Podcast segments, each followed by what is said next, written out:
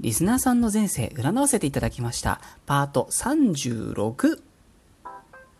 私、占い師のティモがお送りしております。スースイジャンクション、リスナーさん参加型企画、あなたの前世占います。ご回答の回、パート36でございます。いつもお世話になっております。このラジオの第39回でエントリーをいただいた順番に過去世を占わせていただいております。順番に見させていただいておりますので、ご紹介までしばらくお待ちくださいませ。現在8名様ほどお待ちです。えー7月26日のお昼頃ですね、募集を一旦締め切らせていただきました。私の予想を超えてたくさんの方にエントリーいただきました。ても嬉しいです。ありがとうございます。リスナーさん主体の企画は今後もやっていきますので、ぜひ今後ともよろしくお願いいたします。また、ここまで過去世を見させていただいた方々から続々とアンサーですとか、差し入れ改めギフトをいただいてしまいました。本当にとっても嬉しいです。楽しんでいただけたようで何よりです。ありがとうございました。さて、このトークでお届けいたしますのは、ラジオネーム、ウルフさんです。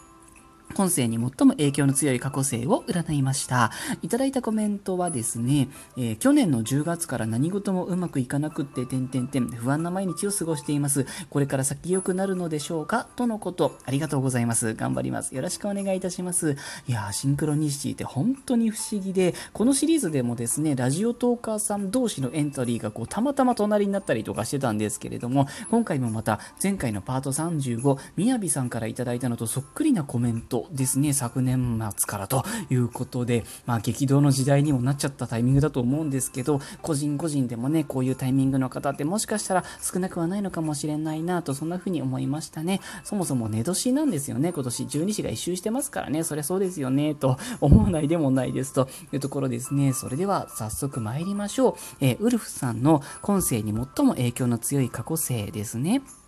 さて、占いの形を拝見しまして、性別は女性だったと思います。お母ちゃんですね。女性の中の女性っていう感じです。年代がですね、とっても古い魂だと思いました。場所はここ日本だと思います。特に東北地方、それも今でいう北海道の地域なんじゃないかなっていうイメージですね。えースタジオジブリのもののけ姫という映画をきっと名前だけでも聞いたことが終わりなんじゃないかなと思います。あの映画ですね、実は日本の縄文時代のそれも東北地方がモデルになってるんじゃないかという話を聞いたことがあるんですけれども、まさにそんなイメージのある形だったんですね。そう、縄文時代、それぐらい古い魂じゃないかなと思いました。えーどんなことをされていた方か、基本的にはお母ちゃんなので、まあ、家庭を守ると、そういう方向性なのかなと思いきや、割とこう森の中に出かけていって、狩り、狩猟を手伝っていたりもしたような、すっごくアクティブな方だったんじゃないかなと思いますね。つまり漁師さんですかね、ということですね。そしてですね、またまたシンクロニシティとは本当に面白いものので、古い地域の北海道で狩り狩猟といえば、狼ですよね。今は絶滅してしまったエゾオオカミという生き物ですか？その祖先なのかもしれないですけどね、あのイメージがあるんですね。ねどうして今回ウルフさんというラジオネームにしてくださったのかわからないんですけれども、そういうところですよね。やっぱりシンクロニシティって面白いなと、一人でニヤニヤしてしまいましたね。えこの過去生の方が狼を飼っていたかどうかはわからないんですけれども、飼っていたあのターゲットとしてね、ハントしていたのか、それとも、いわゆるペペットというか仲間というか、そういう意味でね、あの、お家に入れていたのかどうかわからないんですけれども、少なくとも敵にせよ味方にせよ縁が深かったなというふうに思いましたね。また同時にですね、とってもスピリチュアルな形だったんですね。もうご神木がいっぱいドワーッと生えてて、みたいな、そんな形になってまして、えーアイヌ民族と言われる方々のさらに、さらに祖先のような方ですから、ね、とってもスピリチュアルなものの捉え方をなさる方々ですよね。いわゆるアイヌとか、あと、エミシですかね。エゾって書いて、エミシって読む、あの方々ですよね。ご興味がありましたら、ぜひちょっとご自身で一回調べてみてくださいね。さて、いただいたコメントに2019年末からっていうのがありましたね。これはですね、本来、普通に今のウルフさんのための占いの形を立てたりとかして判断すべきところなのかもしれないですね。前世の影響っていうのがドンピシャでこの今の人生の細かい時期そこそこまでこう、ハマってくるのかどうかっていうのは大変恐れます。ちょっと不明ですね。おそらくそういうことっていうのはほとんどないんじゃないかなっていうふうには考えているんですね。で、えっ、ー、と、この占いっていうのがですね、節分が年の変わり目っていう風に捉えるんですけれども、個人的には大体その3ヶ月ぐらい前、前の年の11月ぐらいから変わり目を迎える人が多い気はしてるんですね。私がそうなんですけどね。そうすると、2019年末っていうのは、ある意味2020年、寝年と捉えることができますね。で、寝年がしんどいとおっしゃるのであれば、えー、理屈に当てはめていくとなんですけど、来年の2月の節分です。ここでちょっと変わり目が来て楽になるはずっていう形ではありましたね。占ったわけではなくって、理屈で考えた時にですね、えっ、ー、と、今年の11月、12月からね、変わり目が来てもいいはずなんですけど、イノシシの月とかネズミの月になるので、うーん、そうするとこのあたりもなかなかちょっと抜けにくいのかなっていう形ではあるんですね。なので、理屈で当てはめると、大体2月頭になるんじゃないかということなんですね。ちょっとここらを一つの目標、ここら、ここまで走り切ったら、ちょちょっと楽になるかもって捉えてみていただけたら嬉しいなという形だったんですね。ずーっと人生悪いぱな、あの、下がりっぱなし、悪いまんまっていうのは、駅の理屈からはちょっと考えにくいです。下がったら上がるっていう考え方をしますので、なので、長い目で見た時には全然大丈夫だと思いますよっていうところですね。あとは、これ以上の細かい個人の運勢予報とか、そういう流れみたいなのは、どなたかの占いの鑑定など受けてみてもいいんじゃないかなというふうに思いましたね。さて、えっ、ー、と、過去生のですね、今の人生への影響としましては、先ほどちらっと触れました、スピリチュアルな部分っていうのが小さくないという形だったんですね。と言いますのも、いわゆるこう、アイヌのような方々っていうのが、あの、とても不思議、不思議なものの捉え方をなさると思うんですね。不思議なと言いますか、もうすべてのものに魂があって帰っていってというような、そういう、確かそのような捉え方があったはずっていうふうに覚えてるんですね。私がなんですけどね。そうした時にですね、この過去生の方なんですですけど、もうもちろん生まれもその社会、村社会というんですか？社会もそんな感じでしたから、信じる信じないっていうレベルじゃないはずなんです。もうこうだからっていう世界ですよね。ただ、その過去生の中の経験の一つとして、あれ？なんかこう、霊魂、魂っていうのは本当なのかな？神っているんだろうかっていう、ちょっとこう、疑い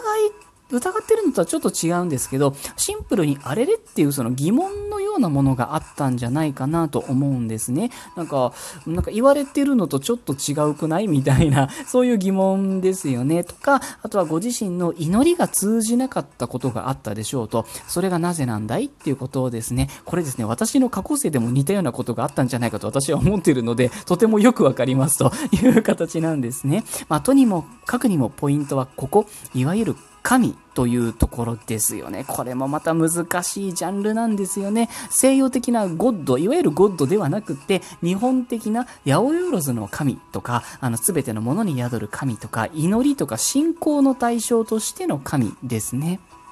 えっとですね、ここを信じきること、正しい祈りを通すこと、これがある意味でのポイントになっているように思いました。通すっていうところですね。これがまあ、なんでしょうね、スピリチュアルで同時に現世での利益も求めていてっていう形だったんですね。現世利益としてしっかりリターンがあるものとしての祈りです。これは矛盾はしてないんですよね。本来そのために祈るってところがあると思いますので。で、まあ、これの解決策といいますか、テーマの中のテーマ、主題っていうのが育てることじゃなかろうかという形なんですね。これはおそらくお子さんを育てるとかではなくって、自分で自分を育てること、自分自身の殻を自分で破って成長することなんだろうなっていうふうに思いました。えー地面の中に埋まってる種っていうのは本物なんですね。ただ、その種を上手に育ててあげないと、綺麗な花は咲かないということなんです。で、花を咲かせるためにどうしないといけないかって、まず芽を出してもらわないと、話にならないということなんですよね。そこの段階でちょっと苦しんでるんじゃないかなっていう形になってたんですね。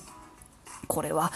かなり大きなテーマだと思います。一筋縄じゃいかないかもしれないですね。ですので、ちょっと語弊を恐れずに言ってしまえば、今そのお感じになっている苦しみっていうのも、広い意味で言うと、本物の祈りっていうのにつながってるんじゃないかなっていうふうに思いましたね。ですので、決してこう心折れることなく、まずはどうか穏やかな日々をっていうところでしっかり正しく祈ることですね。これが一つのテーマなんじゃないかと思いました。そのために、うんこれは決して今のお住まいが散らかってるとか、そういうことで、なんか生活が乱れてるとか、そういう意味では全くないんですけれども、それこそ神社のように毎日綺麗で風通しの良い生活を心がけること、で、綺麗なお水を飲むこと、そして体をしっかり毎日清めることですね。ここから始めることができると私は思いましたよっていう形でした。しんどい日々も必ず終わりますので、そこは大丈夫です。そしたらもうあと早い方がいいじゃないですか。そのためにっていう風なお話として聞いていただけたら嬉しいです。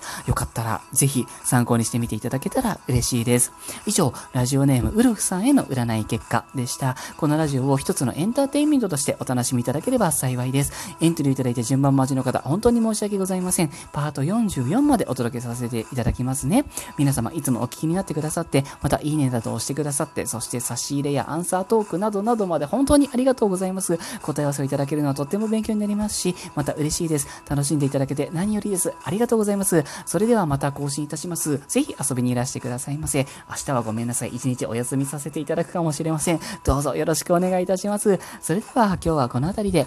失礼いたします。